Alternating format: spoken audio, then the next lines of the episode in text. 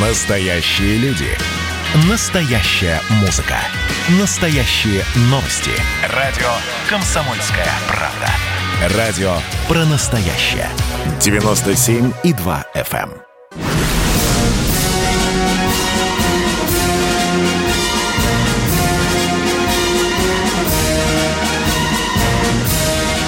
Радио «Комсомольская правда» военное ревю полковника Баранца. Здравия желаю, здравия желаю, дорогие друзья. Начинаем военное ревю «Комсомольской правды». Это значит, что с вами, как всегда, будут мило беседовать, душевно, по-офицерски беседовать два полковника. Один из них Виктор Бранец. Другой из них Михаил Тимошенко. Здравствуйте, Здравствуйте товарищи. товарищи. Страна, Страна. слушай. Дорогие наши служивые люди, дорогие друзья, дорогие радиослушатели, вы меня и Михаила Тимошенко просите каждую передачу военного ревю начинать с военных новостей. Что, может быть, не всегда можете успевать в этой быстрой жизни прочитать, что-то увидеть, что-то услышать. Мы стараемся работать по вашим просьбам. Итак, сегодня 24 ноября. Я сегодня посмотрел многие российские календари исторические и попытался увидеть, а что же это за день в российской истории, в том числе и военных. Нашел сотни календарей. И что я увидел? 24 ноября. Это день рождения Георгия Чечерина. Это день рождения Эмира Кустурицы. Это день рождения Альфреда Шнитка. Это даже день моржа. Но а что, у военных вот... никто не родился в этот день? Да. И вот, дорогие друзья, я со страхом увидел, что в маленьком календарике провинциального типа напоминает – что сегодня 290 лет со дня рождения гениального русского полководца, 290 лет Александру Васильевичу Суворову. Это тоже говорит о том, как мы относимся к собственной истории. Ну, а теперь о текущих военных новостях. Вы уже знаете, что американский корабль залез на 2 километра. Вообще-то моряки не любят, когда... На милю он залез. Конечно. Надо все-таки говорить на морском языке, дабы не оскорблять наших мированов. Ну, и вы знаете, он был счастливо после первого же требования нашего БПК Виноградов – он ретировался и убежал в международные воды. Достаточно экзотичное предложение делает правительство, предлагая президенту подписать указ о том, чтобы на э, должности генеральские назначать сугубо гражданских людей. Дорогие друзья, э, в, я читал пояснительную записку. Вы знаете, как пьяненькая лиса крутят фостом вот эти законодатели, пытаясь и сяк, и так оправдать эту дикую экзотичную инициативу, которую я считаю, дорогие друзья, что бы мы ни говорили, но это, во-первых, очень сильно может обесценить высочайшее звание генерала – во второй стороны, я не побоюсь сказать, чтобы никто тут не упрекнул, что мы тут э, э, боимся э, прямо называть ошибки нашей власти. Я считаю, что это плевок в лицо офицерскому корпусу. У нас сегодня в армии больше 220 тысяч офицеров. Так что у нас нету достойных кандидатов, прошедшие войны? контуженных, Нет, раненых. У нас есть 450 гражданских лиц, 450. Да которые да. все повально хотят стать генералами. Вот они, видимо, не очень загружены работой. А иначе откуда возникают идеи, что за матюги надо привлекать по статье, как за злостное хулиганство и сажать? Я вот тут опросил, опросил э, своих соратников по клубу собачников, как да. они к этому относятся. Одним и тем же словом, которое запретила Госдума употреблять, они это характеризовали. Плохое слово, Миша. Из пяти букв. Да, хорошо. Ну, наконец, дорогие друзья, о самом главном. Наша Государственная Дума в третьем чтении зарубила индексацию военным пенсионерам. Если мне не изменяет память, она падла иногда изменяет, у нас в России сегодня 2 миллиона 700 тысяч э, военных пенсионеров. И в этой Государственной Думе нашелся лишь один человек, который который с рыцарской, звоните, пожалуйста, ему, который с рыцарской смелостью, с, с трибуны Государственной Думы пошел против этого. Но меня что еще, Михаил, настораживает? Наши борцы э, за, прав, за интересы военных людей, я имею в виду и председателя комитета, да, и там, по-моему, кто, Миша, еще? Краснов, по-моему, есть этот знаменитый. Да, да, да, да. Вот эти люди же рвали на себе тельняшки, говорили, что этого нельзя принять. Но когда нам показали таблицу голосований, дорогие друзья, я не знаю, что происходит с нашими военачальниками, которые перед выборами в Госдуму слезно смотрят вам в глаза, говорят, мы идем защищать ваши интересы. Миша, как они проголосовали, как догадались из двух раз, Миша? За. Конечно, за. Конечно, за. они а проголосовали. Да. За. А вдруг дадут по голове? Да, дорогие друзья. То есть по карману. А, военные пенсионеры, 2 миллиона 700 тысяч человек. Это на простом армейском языке звучит, как нас снова кинули. А вот тут я чешу репу, Миша, и думаю о недавних поправках в Конституцию, за которых мы тоже голосовали, которых нас убеждали голосовать. А там же черным по белому Путин даже сказал, что все, что государство берет на себя обязательства, должно быть выплачено. Если индексация, то она должна быть индексацией. Ну, посмотрим, посмотрим подпишет президент этот закон. О, о, да, да, да, да. Я тоже думаю, Миша, я также думаю, а может, все-таки не рискнет Путин записывать, подписывать этот дурацкий закон о назначении пиджаков на боевые генеральские должности? А, Миш? ну, быть, я тебе должен а? сказать, что вообще там загадочные совершенно вещи происходят. А прибавка выплат э, ветеранам боевых действий на будущий год составляет 113 рублей. Это как раз пакет молока и батон хлеба. Ну, елки-палки, ну, и это ветеранам боевых действий, понимаешь? А вот Александр Николаевич Шерин, выступая с, с трибуны, Катенька, продолжаем звонить Шерину, он нам дорог в любом случае. Миш, э, Шерин, выступая в Госдуме, говорит, я обратил внимание на цифру 90 миллиардов рублей. Это, говорит, та цифра, которую у нас отобрали у военных пенсионеров. Миш, да, нет, да. да говорит, да. она странно совпадает, что именно такую цифру э, государство намерено выплатить нашим олигархам и их фирмам для того, чтобы оказать им финансовое вспомоществование. Ну а как же? Ведь иначе а? страна, страна а? рухнет, рухнет страна без олигархов. Да, дорогие друзья, э, обидно обо всем этом говорить. Но мы еще и говорим с Тимошенко об этом потому, чтобы... А потом, если... Никто не упрекнул нас если, да, пожалуйста. Два, если два товарища, если их можно так назвать, из да. администрации заштатного районного города Выборга, да не обидятся жители этого города, давай, сумели давай. спереть полтора миллиарда рублей вдвоем. Ну, это значит 60 районных городов, если, если, если пошерстить всерьез, да. скрысить могут такую же сумму. Не хватает, денег не хватает. А тут у нас недавно одного человека взяли за попу, он в подмосковном правительстве работал. Он говорит, разрешил китайцам вырубить подмосковный лес аж на 4 миллиарда рублей. Миш. Да, да. А? Да, да. Его, правда, да, называют да. военным чиновником, но он вообще-то государственный советник первого, первого класса, работал в московском правительстве. Я вот тоже звоню Областном. Шерину. Миша, ты видишь? Ну, после перерыва, Катенька, продолжаем, продолжаем, он нам очень а может быть, А может быть, это средство рэп и темные силы подавили твой звонок? Да, да нет, мне Александр Николаевич обещал, я ему обязательно э, э, еще раз позвоню. Может, ему руки выкрутили? Возможно, Миша, я, я не знаю. Но Шерин не из тех людей, которые под лавку прячутся, Михаил. Я не думаю, я думаю, но все-таки мы его выговорим все-таки за э, время мне, нашей Мне сегодня. бы было да. интересно узнать. Ну, у любой идеи, как всегда, есть мозг, есть двигатель. Вот кто был двигателем идеи, чтобы э, не индексировать пенсии бывшим военнослужащим? Кто я был, думаю, что, так сказать, я бенефициаром? Я думаю, что твой любимец, Миша, его фамилия Силуянов. Я думаю. А-а-а. Ну ты помнишь меня, да? Ну, да, да, да, да. Помнишь, ну, однажды было... Да-да, говори, пожалуйста, извини. А может, да. он ждет, когда ему присвоят генеральское звание?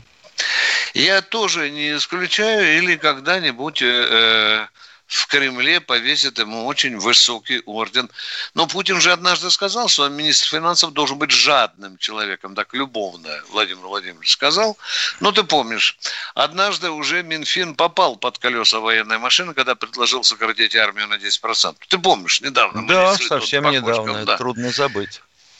Я, я вот боюсь чего, Михаил, вот как-то государство привыкло легко обходить законы, касающиеся нашего брата служивого человека, а?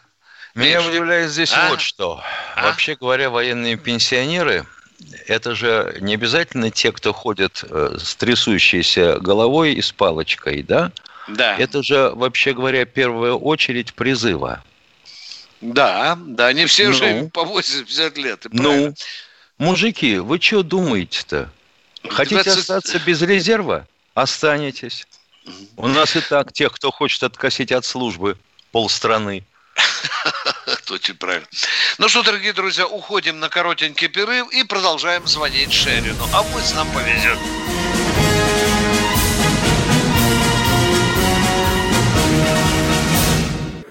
Когда градус эмоций в мире стремится к своему историческому максимуму. Когда каждый день — это война и мир в одном флаконе. Когда одной искры достаточно для пожара планетарного масштаба. В такое время нельзя оставаться спокойным и равнодушным. 23 ноября на радио «Комсомольская правда» стартует сезон высокого напряжения. Высокого напряжения. Новости со скоростью телеграм-каналов. Эмоции на грани дозволенного — Гости с Олимпа и со дна. Только высокое напряжение спасет мир. Разряд.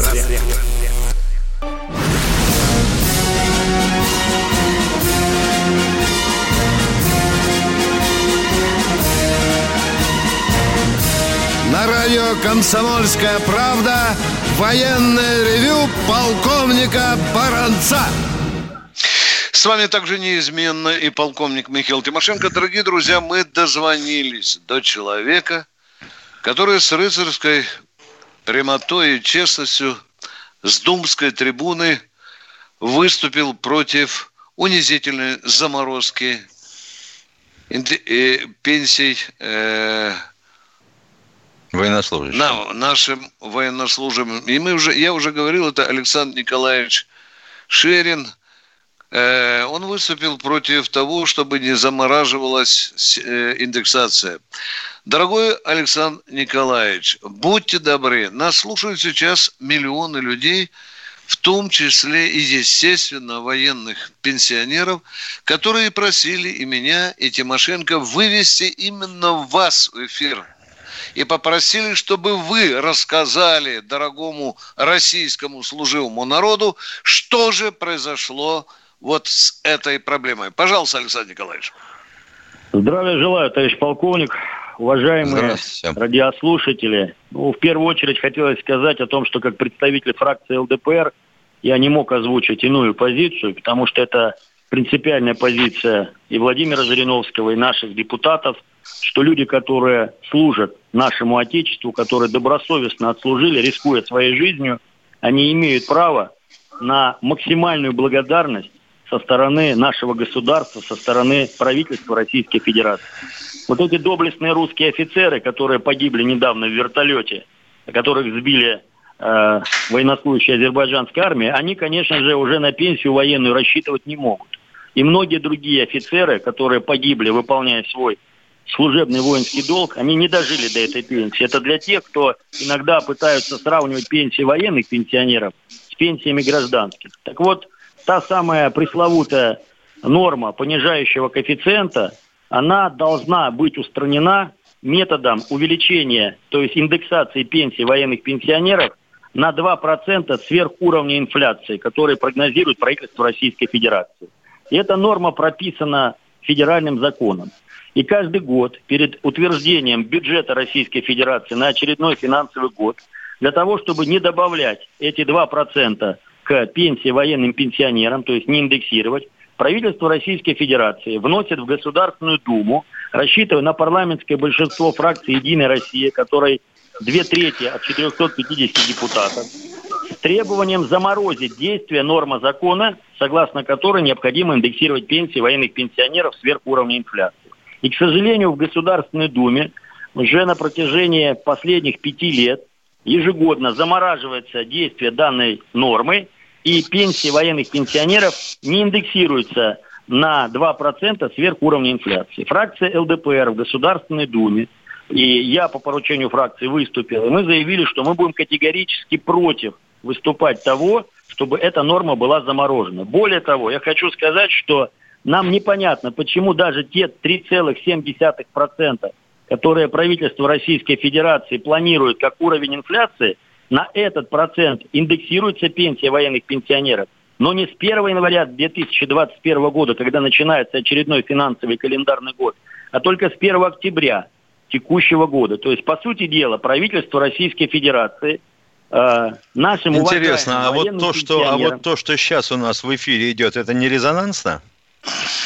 Но, знаете, вопрос заключается в чем? Когда Клишес и еще один мой коллега. Внесли, коллега я имею в виду по Госдуме, не по фракции, внесли законодательную инициативу об изъятии детей в течение 24 часов, общественность поднялась, люди начали забрасывать депутатов Государственной Думы гневными письмами, сообщениями, и Владимир Вольфович Жириновский выступил с просьбой этот закон отложить до его доработки публичного обсуждения. А вот военные пенсионеры, они, видимо, люди более терпеливые, более ответственные, они не любят за себя просить, они не любят э, где-то что-то выпрашивать, и, скорее всего, этим пользуются. Так вот, у нас с 1 января в России подорожание тарифов на услуги ЖКХ э, произойдет на 8% До 6, повышения. Да. А индексация пенсий военных пенсионеров только на 3,7% и только с 1 октября. Если бы эту норму в очередной раз не заморозили, то индексация пенсий военных пенсионеров – осуществлена была бы в мере 5,7%. И мы требовали, чтобы это произошло с 1 января, а не с 1 октября. В итоге Александр Николаевич, получаем... извините, что перебиваю. Да, Тимошенко да. моя фамилия. Да. А вот как вы считаете, ну ведь у каждой идеи есть мотор, который ее движет. Вот эта идея сама с замораживанием и позорного коэффициента, и индексации сверхинфляции, она кому принадлежит? Кто ее продвигает-то? Ну вот смотрите, есть такая вещь. Хорошо, а, хорошо. Внимание, смотрите. Александр Николаевич. Александр Николаевич, дорогой, да. у нас экстренное сообщение. Побудьте с нами на проводы. Здесь чрезвычайная ситуация происходит в Петербурге. Там э, преступник э, задержал в заложнике, взял несколько детей. И нам сейчас дают возможность в прямом эфире послушать, что же там происходит. Будьте с нами, дорогой Александр Николаевич. Пожалуйста, э, э, ребята дорогие друзья, сейчас нам обещают. Александр Николаевич, сейчас нам настроит связь, мы послушаем Петербург, и потом еще вам парочку вопросов зададим с э, Михаилом Тимошенко.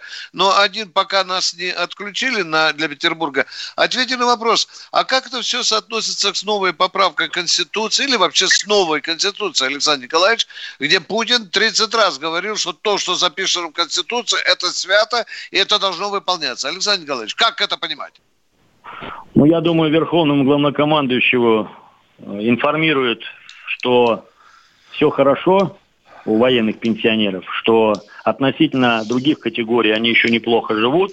Но я еще раз хотел бы обратить внимание, что сегодня гражданские служащие в вооруженных силах Российской Федерации, они вообще лишены индексации своих должностных окладов.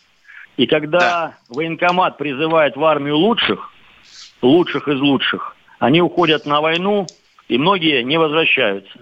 остаются те категории граждан, которые, к сожалению, думают, что люди, которые носят форму, они не совсем, видимо, заслужили должного отношения со стороны государства. Я не сам не понимаю, почему в нашей стране находят 80 миллиардов рублей для того, чтобы ежегодно индексировать выпадающие доходы крупнейшим пяти нефтяным компаниям. А вот для того, чтобы индексировать пенсию военных пенсионеров, в бюджете нужно было добавить 10 миллиардов рублей. И мы бы не ломали эти копья. Спасибо. Николаевич, а, а как вы полагаете, вот ежели не дай бог что, и, так сказать, загорится у нас на границе, И в военкоматах тем, побегут тем, с повестками. А, а повестки ведь понесут вдруг... в первую очередь военным пенсионерам. Как они будут воевать? Военные пенсионеры, которые могут держать в руках оружие, они никогда не будут размениваться на предмет того, что им за это будет, сколько им заплатят. А зачем им наплевали в лицо? Ну, наверное, потому что 2,7 миллиона военных пенсионеров Российской Федерации, плюс члены их семей, это реальная сила, плюс э, ветераны боевых действий, это около полутора миллионов человек. Это около 8 миллионов граждан Российской Федерации, имеющие право голоса. Видимо, они еще ни разу не давали достойной, адекватной оценки той политической силе, которая поддерживает заморозку пенсий военных пенсионеров и а, не поддерживает законодательные инициативы о улучшении социальных условий жизни для ветеранов боевых действий. Наверное, спасибо, спасибо. Думаю, что это опрометчивое решение. Спасибо, э, дорогие друзья. В эфире военного ревю «Комсомольская правда» был заместитель председателя Комитета Госдумы по обороне Александр Николаевич Шерин. Спасибо вам большое. Уважаемые наши радионачальники, мы слышим, вы нас предупреждали, что мы сейчас должны ну выйти срочно. Мы два раза уже были готовы выполнить вашу команду, порвать передачу ради того, Ах, оказывается, кого это вы волнует? технически не готовы. Но это уже, ребята, какая-то солдатская самодеятельность. А мы продолжаем разговаривать с народом. Ну хорошо, кто у нас, кто у нас на связи? Да. Вадим Таганрог. Здравствуйте, Виктор Николаевич. Добрый У меня продолжение даже того, что вы сейчас говорили относительно глумления. В, Брестской, в музее Брестской крепости «Герой» есть стенд 49-й краснознаменной стрелковой дивизии. На этом стенде есть фотография командира 15-го стрелкового полка 49-й стрелковой дивизии майора Нищенкова Константина Борисовича. Понятно, понятно, Он понятно. там сфотографирован вместе да. со мной, со да. своим сыном. Да. Вы мне его 80, сын? Мне 88 лет. 40 лет Министерство обороны до 82 года зачислило отца моего в списках пропавших без вести. Ну, не оно числило, дорогой так, мой человек. Так, Прежде чем Министерство обороны числило... раскрутил это все, и самое главное, мне в руки попалась книга Героя Советского Союза Ленькова Григория Матвеевича герой Советского Союза. Он в своей книге ну, ну. «Война в тылу врага» описывает, Понятно. как он лично убил моего отца, а потом его э, опорочил, э, э, что он предатель. В какой книге? В какой книге он это написал? Давайте мы проверим. Это факты, потому что все может быть. Как называется книга, фамилия автора? Быстренько называйте. Да. Мы будем проверять. А? «Война в тылу врага». И он там написал, я И он там написал, ваш... там есть очерк предателя в отряде. И... Понятно. Хорошо. Это очень мутная история. Мы понимаем ваше праведное возмущение, но мы должны проверить. А сейчас у нас перерыв. Мы ждем связи с Петербургом. Андрей Норкин возвращается на радио «Комсомольская правда». Каждый вторник с 6 до 8 вечера он будет подводить итоги дня и, конечно, общаться со слушателями. Только Норкин может рассказать простыми словами о самом сложном. Слушайте по вторникам в 6 вечера по московскому времени. Недопустимо чиновникам разговаривать с людьми подобным образом. Недопустимо не обращать внимания на человеческие проблемы.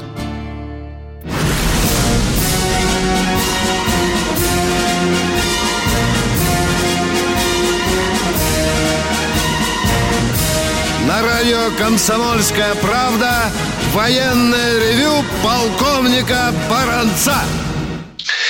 С вами также беседует и полковник Михаил Тимошенко. Я еще раз хочу вежливо обратиться к нашим радионачальникам и заверить их, что они могли в любую минуту прервать нашу передачу, если они считают, что есть необходимость для э, выхода в эфир – оперативной и очень важной информации. Мы были готовы прервать передачу в любую минуту. Продолжаем.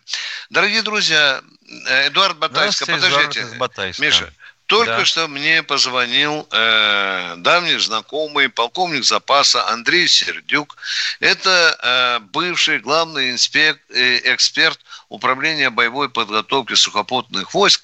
И сказал Миша фразу, которая мне вот сейчас очень серьезно врезалась. Он сказал, поступая вот так с военными пенсионерами, государство забирает будущее у тех, кто сегодня находится в строю. Ты понимаешь? Конечно, а так да? и есть. Андрей, вы абсолютно правы. Жду, жму вам руку за эту хорошую мысль. А теперь Батайск, пожалуйста. Дорогие товарищи полковники, здравствуйте. Добрый Я день. по поводу э, ненормативной лексики в армии. У меня был случай с солдатом... Ради бога, дорогой мой человек, военное ревю – это когда задают вопросы, а не рассказывают долго и нудно о Нет, матюках не нудно, в армии. там всего два слова. Говорите, а два слова даю, поехали.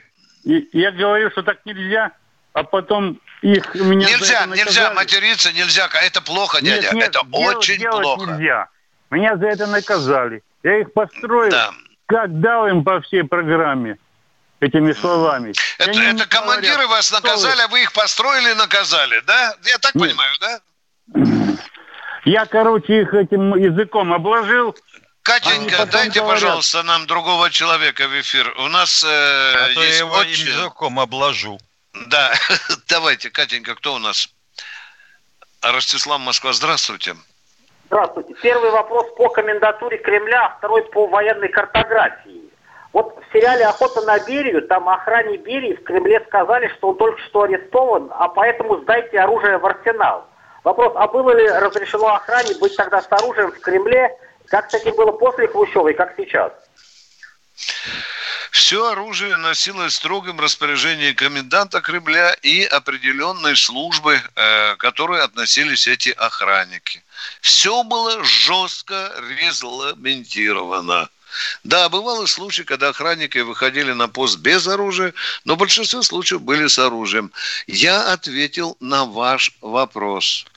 У нас да, тут есть чудной совершенно товарищ по имени Берия Ильич в чате. А, а ну. У нас военные пенсионеры на работе, здоровые как быки, получают 35 тысяч рублей и больше, а зарплату от 25 тысяч сидят, ничего не делают и вообще живут долго.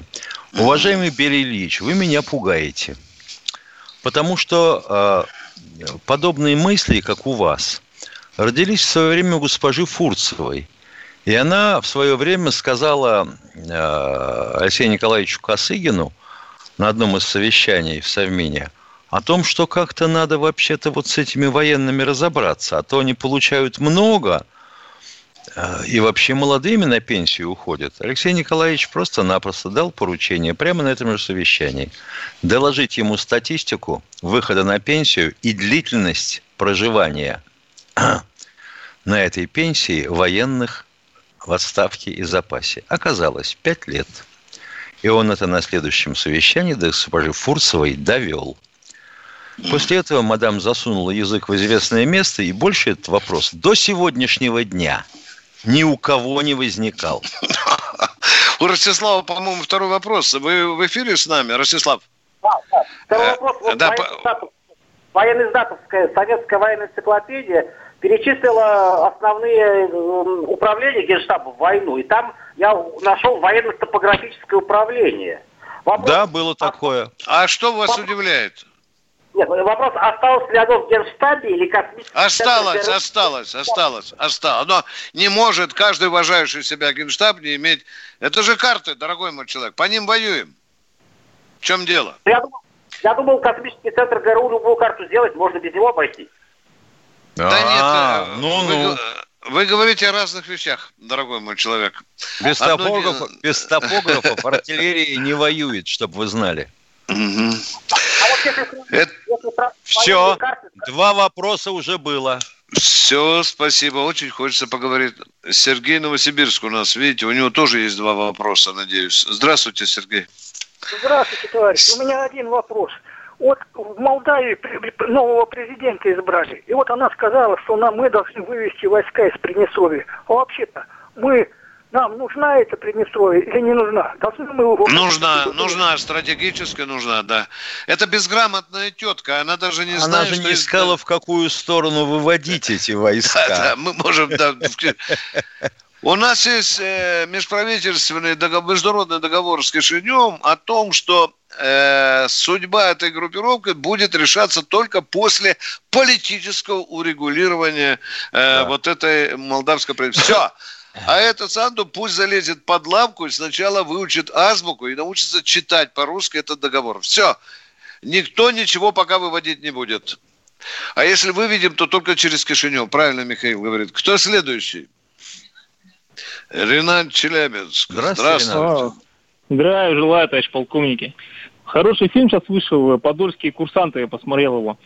Э, не да, знаю, да. Или нет, ваше мнение бы. И вот вопрос да. в следующем. Есть такой господин Познер или Познер, как его там? Познер, Познер, Познер, такое, да. да. На Первом канале такое нехорошее интервью он взял у Угольникова и Игоря Станиславовича. И, честно говоря, вот и видели вы, не видели ваше отношение к этому интервью, потому что, э, насколько Угольников очень взвешенный человек, но просто Познер велся просто по-хамски. Хотел бы узнать ваше отношение к этому. Когда того человека, как Позер, э, начинают забывать, или когда он теряет какой-то информационный рейтинг, он обязательно должен эпатировать, раздражать э, народ так же, как это делают и другие.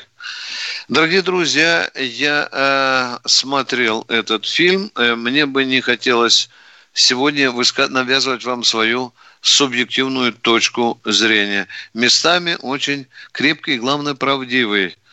Миш, ты знаешь, я посмотрел историю всю эту, да, Миш, да, много же документов. Документ для меня да, самый главный да, документ. Да, да.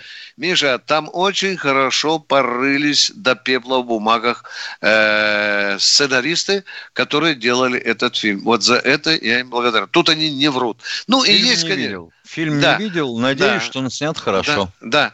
Миша, самое главное, что не было этой вольготницы, когда, э, знаешь, так, за пивком сидят на террасе, а давай от курсантам бросим за руки взявшись под танки. Да, вот давай, вот такой образ. Или так, помнишь, Михалков там с черенком лопаты на крепость шли, да? Ну, захотелось. Ну, это замечательно. Миша, на, на, на, на, на пулеметы с черенком лопаты. Э, показалось Михалкову, что это русская дубина. Это образ такого Толстого. Знаешь же, да? Поднимется русская дубина. Ну, э, переиграл немножко, переиграл. Кто у нас следующий? Игорь из Здравствуйте, Владимира. Игорь из Владимира. Э, добрый день или добрый вечер уже, товарищи полковники. Два вопроса. Э, смотрите, недавно умер э, командующий Оренбургской армией Анатолий Кулай. Хотелось бы узнать, потому что в интернете ничего не нашел, где он похоронен. Он родился в Белоруссии, ну, сослуживец. Ну, мало ли, что придется, может, надо будет съездить. Как это можно узнать и где? Дорогой мой человек, дайте нам время, э, потому Я что понял, генерала, генерала умирает немало, и заслуженных, и незаслуженных. Мы с Михаилом не успеваем следить за ними. Но там вот мелькнет на последней странице красной звезде, там что-то пороемся, увидим. Угу. А здесь мы пока, мы пока делаем зарубку Узнаем, скажем. Спасибо, спасибо, спасибо. Всего да, доброго, это... едем дальше. Да, да, пожалуйста, второй вопрос. Второй можно. Где-то полгода назад вы говорили, что мы скоро достанем карты по MH17 э, из рукава. Мы еще не достали их?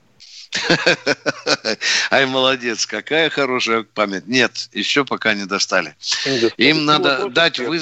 Да, дорогой мой человек, нам надо заставить их выбросить все карты, вы понимаете, да? Да, понял, потому да. что если раньше... Да? Да, конечно, конечно. Едем дальше. Кто но у нас они, в эфире? Ну, они есть, но они есть, да, товарищи полковники, они есть. Есть, есть, есть, есть. Кое-что уже засветили.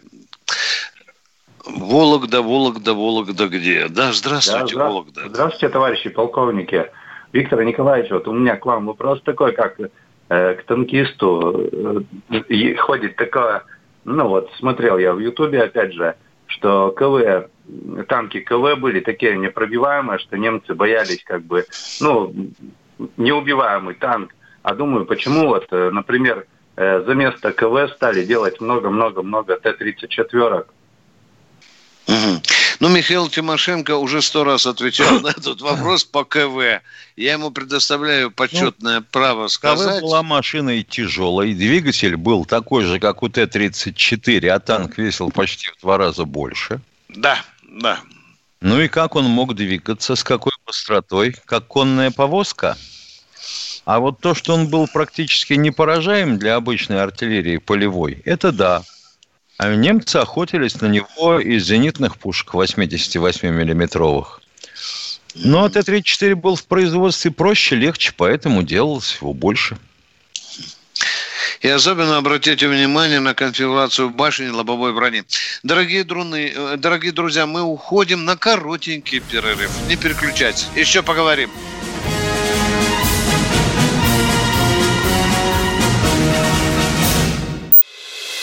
Когда градус эмоций в мире стремится к своему историческому максимуму. Когда каждый день — это война и мир в одном флаконе. Когда одной искры достаточно для пожара планетарного масштаба. В такое время нельзя оставаться спокойными и равнодушными. 23 ноября на радио «Комсомольская правда» стартует сезон высокого напряжения. Новости со скоростью телеграм-каналов. Эмоции на грани дозволенного. Гости с Олимпа и со дна. Только высокое напряжение спасет мир. Разряд.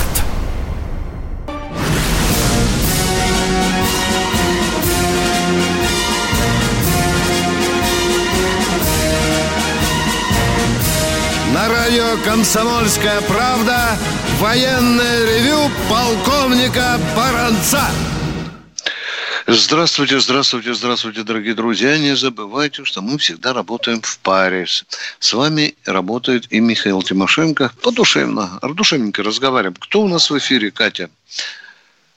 И Алексей. Здравствуйте, Алексей из Екатеринбурга. Здравствуйте, Алексей. Добрый, добрый вечер, здравствуйте. А, у меня не вопрос, а как бы информация к размышлению – я, как, значит, порядочный военный пенсионер, подполковник запаса, ветеран боевых действий, подал заявление 1 ноября в 0 часов на э, На путевку в санаторий, и вы не получили ее. Нет, мне сегодня пришел ответ с особым цинизмом, что по состоянию на 30 октября уже подано более двух тысяч заявок, и поэтому мест нет. Вот мне пришел... Какой санаторий? Ответ. Называйте, пожалуйста, я буду с Тришкиным разговаривать. Океанский. Это на. Дальнем Востоке. Да, санаторий Океанский. И уже все а... забито, да? Да, на, по состоянию на 30 октября уже все занято. Это как так, если подача заявок 1 ноября? Это тот великий бардак до которого это еще бардак, руки не дошли у Сергея Кужуевича, дорогой мой человек. Еще не дошли, к сожалению. Но мы общественным советом ему обязательно, министру, в этом в этом поможет. Даже дорогой мой а, а с другой, а с другой стороны, тебе всегда могут сказать, это последствия цифровизации. Да, дорогой мой человек, немедленно этот ответ и бумагу да. комсомольскую правду мне. Я, Поняли меня? Я перешлю, да. Я Понял, знаю, сфотографируйте, сфотографируйте все как положено, баронез собака, баронез собака, kp.ru. Пожалуйста, скриншот. Да ответ да. этих подлецов и свое заявление. Вы поняли нас, да? Да, да, да, да, да. Я понял, я пришлю. Это уже, э, э, Миша, это что, издевательство с особым издевательство, цинизмом, ци... да? И дерзостью, цинизмом. До да. пяти лет. Да. Человек написал, что 1 ноября, ну, как было сказано, да? Ты же помнишь, да? да? да в 0 да, часов да. с 1 ноября. Да. А ему говорят, до 30 уже забито, да? да. В общем, бабло, товарищи пенсионеры, начиная с лета несите на следующий год мешками. Да. Тогда вы попадете в океан. А то у нас в Таиланд не пускают. Да. А, ну, да, мы, мы обещали с тобой ответить насчет Анатолия Григорьевича Кулая, генерал-лейтенанта, давай, командующего 31-й армией. Давай, давай. А, а Анатолий Григорьевич умер скоропостижно 30 июня 2000 года. Сердечная mm-hmm. недостаточность. О месте похорон не сообщалось. Mm-hmm.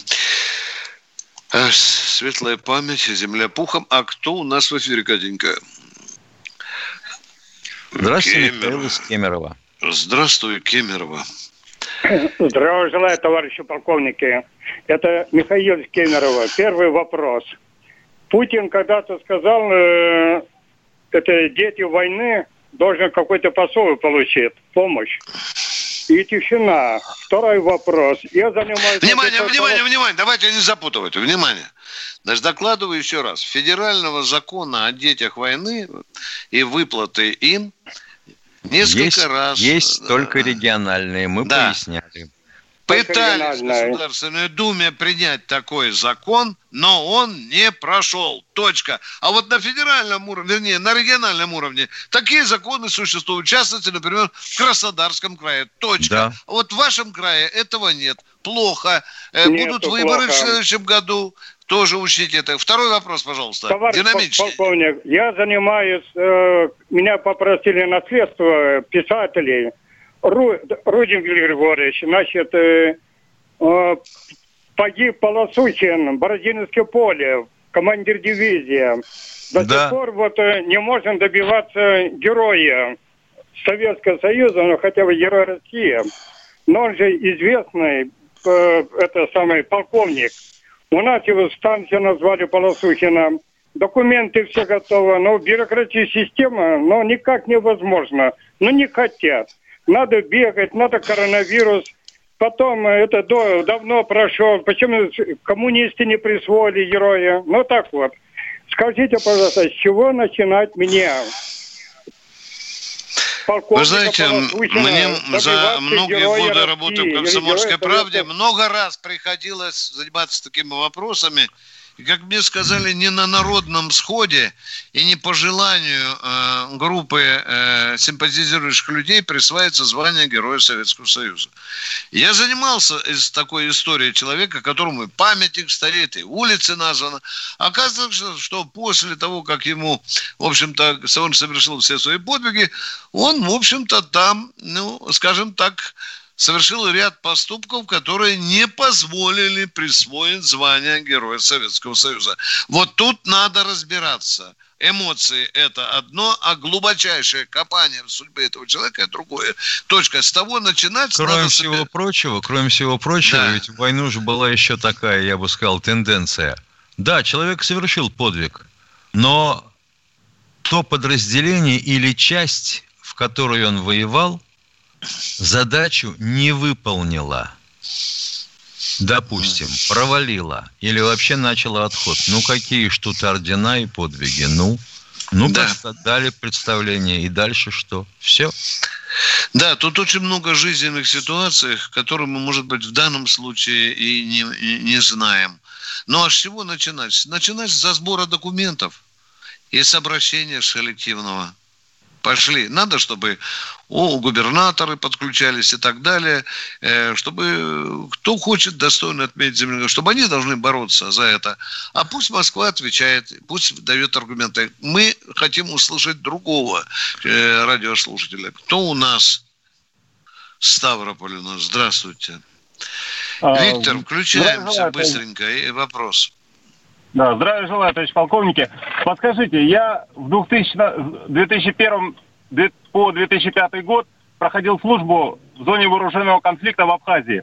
Мне, как и многим моим сослуживцам, не были, не были э, заплачены суточные, так называемые.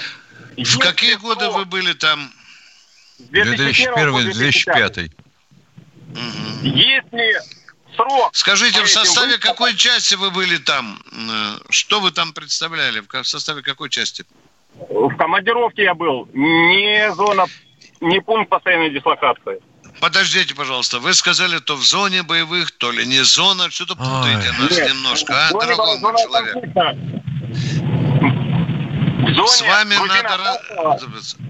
Ну что, если вы были в зоне, там же есть градация. Нет, не помню. Может, вы... многие, многие получили, те, кто отчислял. Те, те, кто не отчислял, не получили. Э, Понятно. Это уже другой вопрос. Это уже ваш другой вопрос. Возможно, вы по каким-то параметрам не подходите под эти вещи. Ну что, дорогие друзья, мы э, с Михаилом Тимошенко Прощаемся. вежливо прощаемся с вами. До четверга. Миш, во сколько? В 16.03. 16.03. 97,2 FM. А мы желаем всего вам доброго. Ждем ваших звонков. Всего доброго.